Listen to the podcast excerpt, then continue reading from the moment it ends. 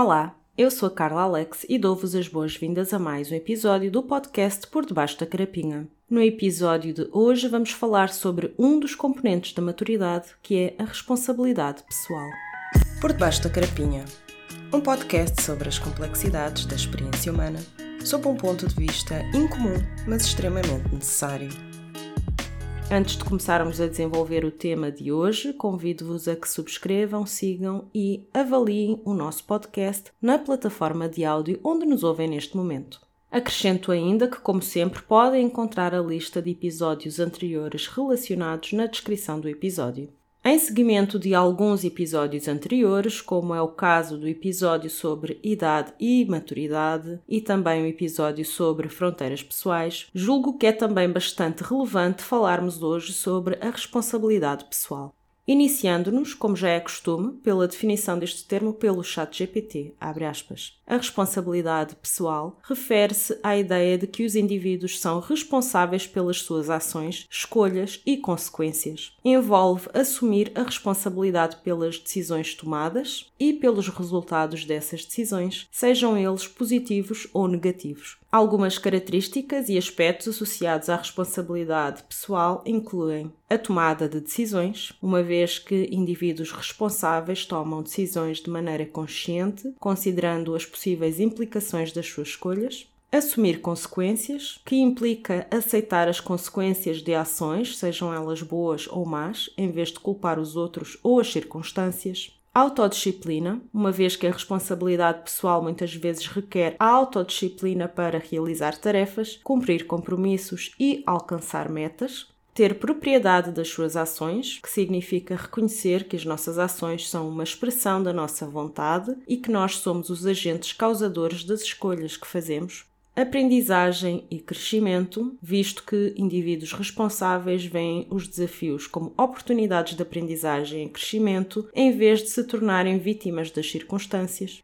Agir com integridade, que está ligado à responsabilidade pessoal, pois envolve mantermos-nos fiéis aos nossos valores e princípios compromisso com metas, que inclui a definição de metas realistas e o empenho em alcançá-las, assumindo a responsabilidade pelo progresso das mesmas, e respeito pelos outros, que implica reconhecer que a interconexão entre pessoas e agir com respeito pelos outros é uma parte importante da responsabilidade pessoal.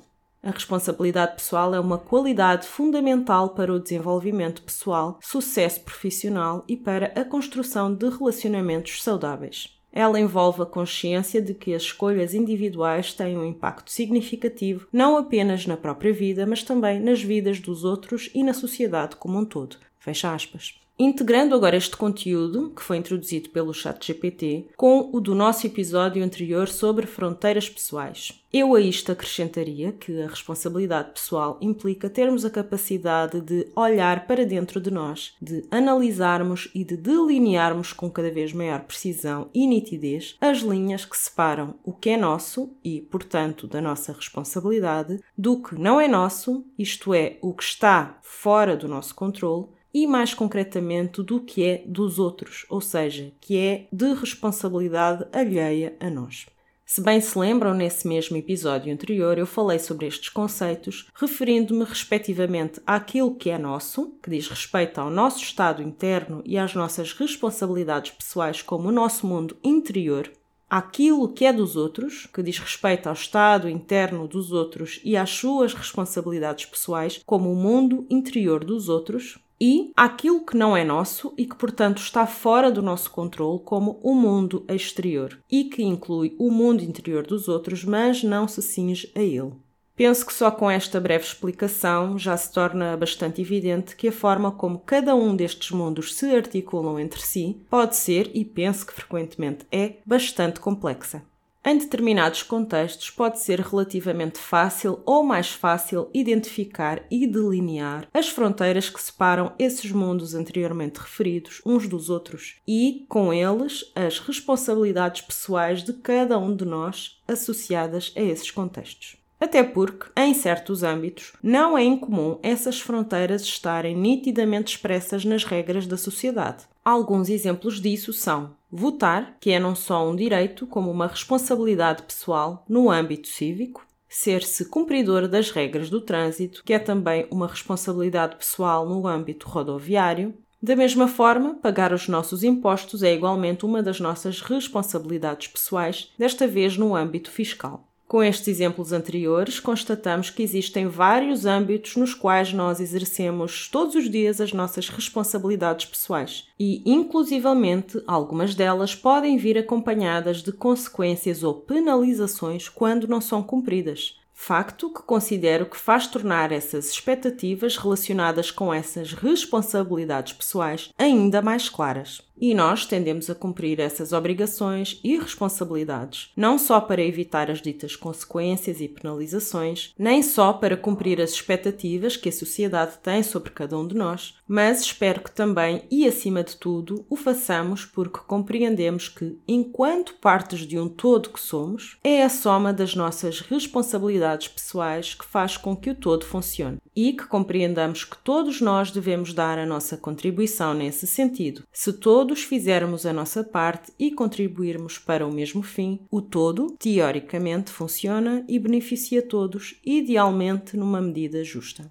Enquanto que a sociedade coloca essas consequências, penalizações e expectativas em ação de forma a guiar e facilitar o nosso guia de conduta, e há muitas circunstâncias em que essas mesmas consequências, penalizações e expectativas realmente avançam a sociedade, há igualmente outras circunstâncias em que isso não acontece. Seja por haver determinadas situações em que nós somos penalizados por agir de forma certa, de forma íntegra, de forma justa, seja porque há outras circunstâncias em que essas consequências, penalizações ou expectativas não agem ou nem sequer existem, no sentido de inibir determinados maus comportamentos. E eu julgo que isso acontece porque a sociedade está longe de ser perfeita ou justa. Mas isso é uma conversa para desenvolver em episódios futuros. Acima de tudo, o que pretendo frisar com esta observação é que não só nem sempre a nossa sociedade nos guia nos melhores sentidos, isto é, nos sentidos que beneficiem o todo e as partes que o compõem de forma justa, como também a própria sociedade pode frequentemente nem sequer contribuir para identificar as tais fronteiras que separam o nosso mundo interno do mundo externo do mundo interno dos outros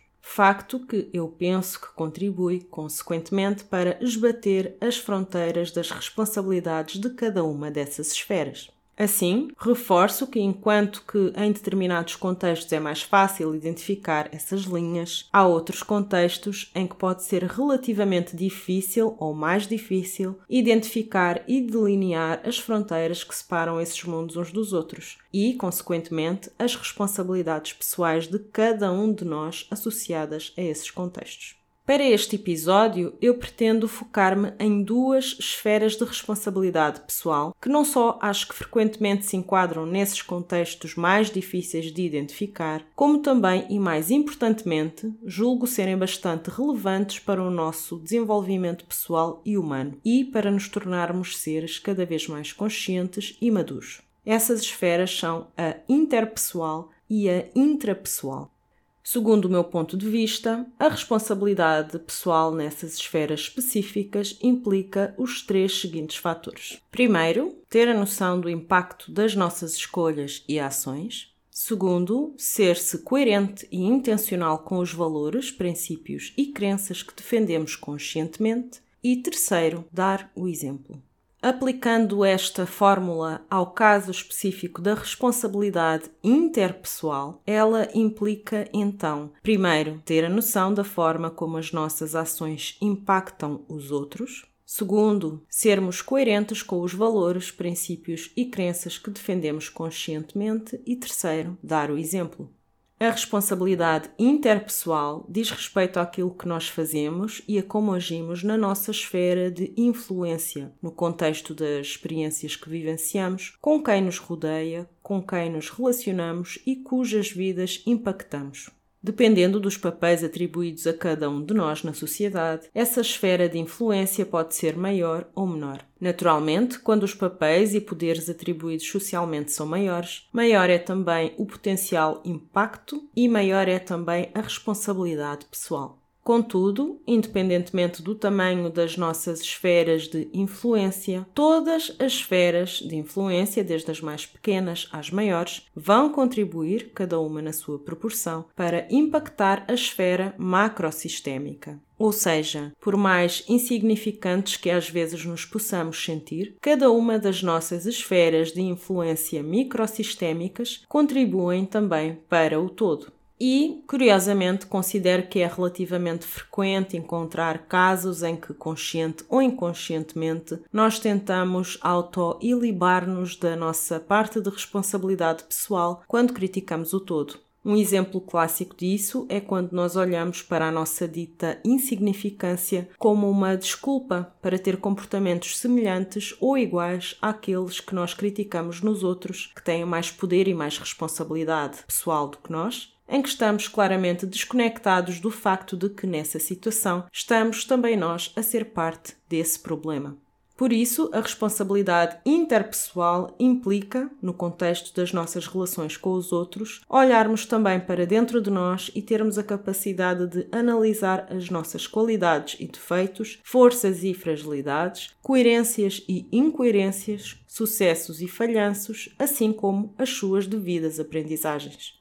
Passando agora a exemplos concretos, eu sou da opinião que pessoas sem sentido de responsabilidade pessoal na esfera interpessoal tendem a julgar-se linearmente como boas pessoas, logo acreditam que só são passíveis de ter boas atitudes e, excepcionalmente, quando ou se não as têm, é por culpa de algo ou alguém exterior a elas. Estas pessoas não se consideram necessariamente seres humanos perfeitos, mas tendem a contentar-se com o parecer em vez de ser, ou acreditar ser em vez de efetivamente ser boas pessoas.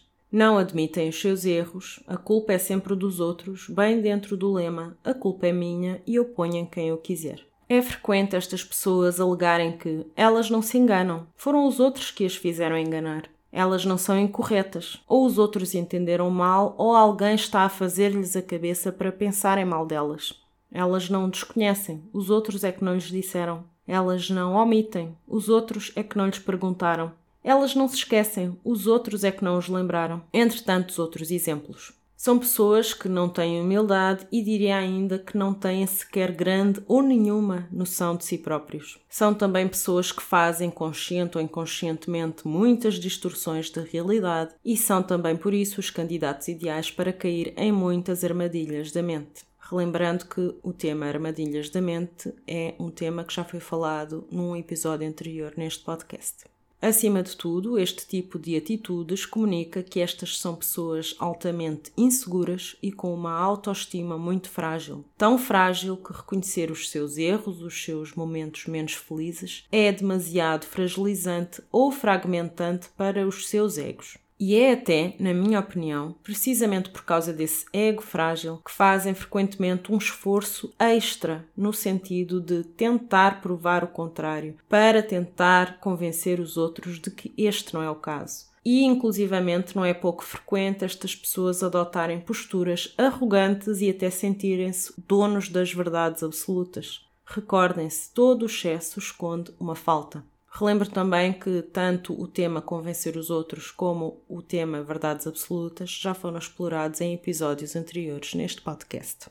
Já as pessoas com sentido de responsabilidade interpessoal reconhecem que não são seres humanos perfeitos, ou seja, reconhecem que têm forças e fraquezas, qualidades e defeitos, sabem que, mesmo que de forma não intencional, irão errar, irão ser incorretos, cometerão gafes, terão momentos infelizes, irão enganar-se, irão esquecer-se, irão omitir, irão ignorar ou desconhecer muita coisa e terão muitos ângulos mortos. E mais do que isso, aceitam esses factos tentando adotar uma postura construtiva perante os mesmos, como responsabilizando-se por essas atitudes e pelas suas consequências e encarando até esses momentos como oportunidades de aprendizagem e crescimento pessoais. Para isto, é necessário haver uma qualidade muito importante que é a humildade. Humildade para reconhecer que, independentemente da intenção, há que saber admitir as suas gafes, a sua ignorância e saber expressar arrependimento, pedir desculpas ou perdão, responsabilizar-se por esses momentos menos felizes, aceitando as consequências desejáveis e indesejáveis dos mesmos e escolher fazer diferente futuramente. Acima de tudo, estas são pessoas que têm a consciência que nem sempre o impacto das suas ações é um reflexo fidedigno da sua intenção e tentam alinhar progressivamente mais esses fatores, aprendendo com os seus erros e adaptando as suas atitudes em conformidade com essas aprendizagens. Esta postura, por si só, comunica que estas pessoas têm uma autoestima mais robusta do que pessoas sem sentido de responsabilidade interpessoal, uma vez que não se fragilizam tanto quando olham e reconhecem as partes menos perfeitas de si mesmos. Pelo contrário, não só reconhecem a sua humanidade, como tendem a olhar com alguma autocompaixão para essas partes de si mesmos, sem se desresponsabilizar. E por isso julgo que tendem a olhar também para os outros dessa forma, acrescentaria eu madura e realista. Por sua vez, falando agora da responsabilidade intrapessoal, ela implica olhar para dentro de nós, observar, analisar e ganhar perspectiva sobre nós mesmos e sobre o nosso autoconhecimento, que é uma das melhores coisas que podemos fazer por nós mesmos aplicando-a ao nosso mundo interno. Tantos de nós vivem uma vida inteira alheios às diversas formas como nós projetamos muito do que se passa no nosso mundo interior para o que se passa para fora de nós, distorcendo a realidade ou dissociando-nos dela e sentindo-nos por isso frequentemente incapazes de a alterar para melhor. A responsabilidade intrapessoal diz respeito à nossa capacidade de reconhecer e discernir até que ponto não poderemos estar a escolher ou atrair consciente ou inconscientemente, de forma automática, acidental ou intencional, algumas situações e circunstâncias da nossa vida que acreditamos que estão fora do nosso controle. Isso acontece quando, a título exemplificativo, nós nos queixamos de sermos vítimas de atitudes que nós mesmos perpetramos para outras direções. Porquê? Porque as fronteiras entre os mundos interno, externo e interno dos outros estão completamente esbatidas. Ou seja, perpetuamos essas atitudes que nos causam desarmonia e sofrimento para connosco próprios, ou para com os outros, ou para com o mundo, projetando-as na direção de pessoas ou objetos exteriores a nós, como um mecanismo de defesa, sem dúvida, para aliviar a tensão interna que este estado interno induz e, derradeiramente, para nos sentirmos melhor connosco mesmos. Dando três exemplos práticos da forma como a falta de responsabilidade intrapessoal se faz notar com alguma frequência, penso que a inveja é um bom ponto de partida para pensarmos sobre isto. Porquê? Porque este é um sentimento que nós tendemos a projetar com tanta frequência para os outros e que será o tema de um episódio futuro. Também os ciúmes, que nós frequentemente sentimos e normalizamos nas relações com as pessoas que mais nos são queridas, é um tema a desenvolver num episódio posterior. E o último exemplo que quero dar neste sentido é a relação indesejável que alguns de nós têm com o dinheiro, em que projetamos para este objeto as dinâmicas disfuncionais de autossabotagem que muitas vezes agem de forma inconsciente sobre nós. Mas focando-nos nestes três exemplos, ao projetarmos exclusivamente para fora de nós as potenciais origens e causas destes sentimentos e posturas, estamos a escolher ativamente, mesmo que potencialmente de forma inconsciente, não só ignorar, como também desresponsabilizar-nos dos fatores internos que trazem esses sentimentos à tona no nosso mundo interno. E relembro que os fatores internos são os únicos que estão dentro do nosso controle, desde que nós os traigamos à nossa consciência. Acima de tudo, ter esta postura de projetar para fora é uma distorção da realidade. E se nós não estamos em contacto com a realidade, torna-se praticamente impossível encontrarmos soluções reais e harmoniosas, tornando-se assim inevitável sentirmos-nos impotentes e conformarmos-nos com estes estados desagradáveis e indesejáveis. Ao evitarmos a nossa parte de responsabilidade intrapessoal, se por um lado sentimos-nos inocentes e isentos de culpa, por outro lado também nos sentimos impotentes e sem esperança. Assim, constatamos que ambos os posicionamentos têm os seus ganhos e as suas perdas. Mas, na minha opinião, os ganhos associados ao nosso real poder pessoal, à esperança e a entrarmos em sintonia com o nosso potencial humano e com o nosso real propósito de vida são impagáveis. E penso que isso passa inegavelmente por desenvolvermos o nosso sentido de responsabilidade intrapessoal. Voltando aos três fatores anteriormente referidos sobre a responsabilidade pessoal, no caso específico da responsabilidade intrapessoal, eles adotam as seguintes formas: primeiro, ter a noção do impacto das nossas escolhas e ações em nós mesmos, não só a nível superficial, mas também na profundidade e no nosso inconsciente. Segundo, ser coerente e intencional com os valores e crenças que defendemos conscientemente e também, neste caso, com as metas e objetivos que desejamos para nós. E terceiro, dar o exemplo, ou seja, entrar em ação, adaptando o nosso comportamento e decisões para que se alinhem com os pontos anteriores. E como é que nós podemos aferir até que ponto estamos sintonizados com a nossa responsabilidade pessoal, tanto a nível interpessoal como a nível intrapessoal? Não vos venho dar uma resposta concreta, uma vez que isto é um exercício para ser feito por cada um de nós, e venho sim convidar-vos a pensarem e responderem a estas perguntas. Primeiramente, em que âmbito ou contexto da responsabilidade pessoal é que se referem? Depois, somos capazes de refletir honestamente sobre a forma como podemos estar a contribuir, ainda que não intencionalmente, para as dinâmicas macrosistémicas que criticamos nos outros, na nossa sociedade e no mundo em geral? Pensamos e agimos conscientes de que somos parte do macrosistema e que contribuímos para ele, e de que as nossas ações na esfera microsistémica contribuem para a esfera macrosistémica? Por exemplo, queixamos-nos da corrupção dos políticos e da sociedade no geral, mas somos corruptos no nosso dia a dia, por exemplo, passando à frente de outras pessoas na fila do supermercado, ou tirando coisas do nosso trabalho ou levando para casa só porque podemos, ou seja, porque não há consequências danosas para nós.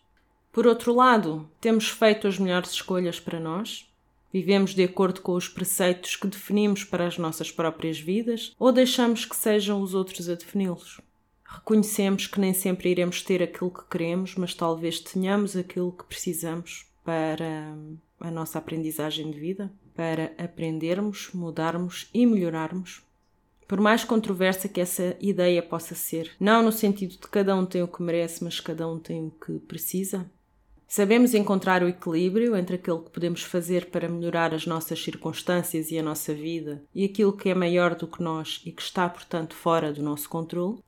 Temos a capacidade e discernimento de nos colocarmos no lugar dos outros e de reconhecer a nossa parte de responsabilidade nos mal-entendidos, nos atritos e nos conflitos que acontecem inevitavelmente nas relações reais que mantemos com os outros, especialmente com aqueles mais afetivamente significativos para nós? No fundo, não se trata de sermos perfeitos, mas de sermos melhores, mais intencionais, mais coerentes e mais íntegros.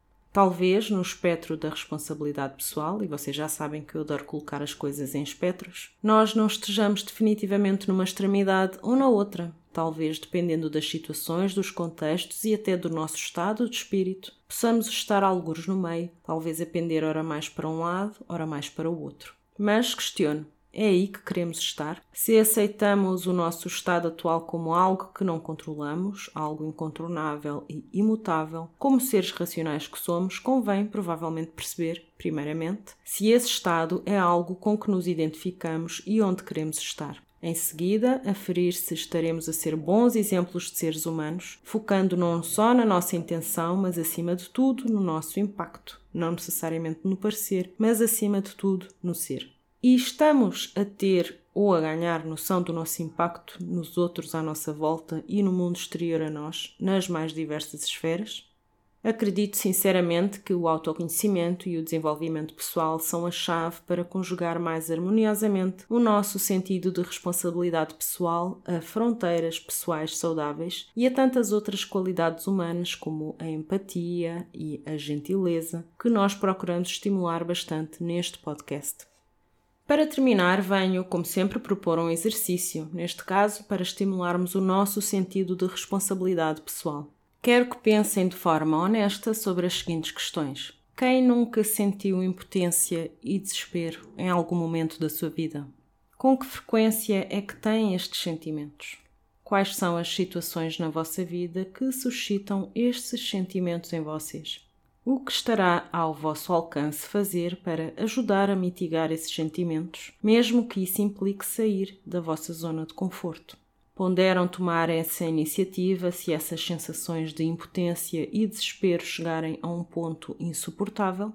Será prudente ou até uma boa forma de autopreservação deixar que essas sensações cheguem a um ponto insuportável para finalmente agir?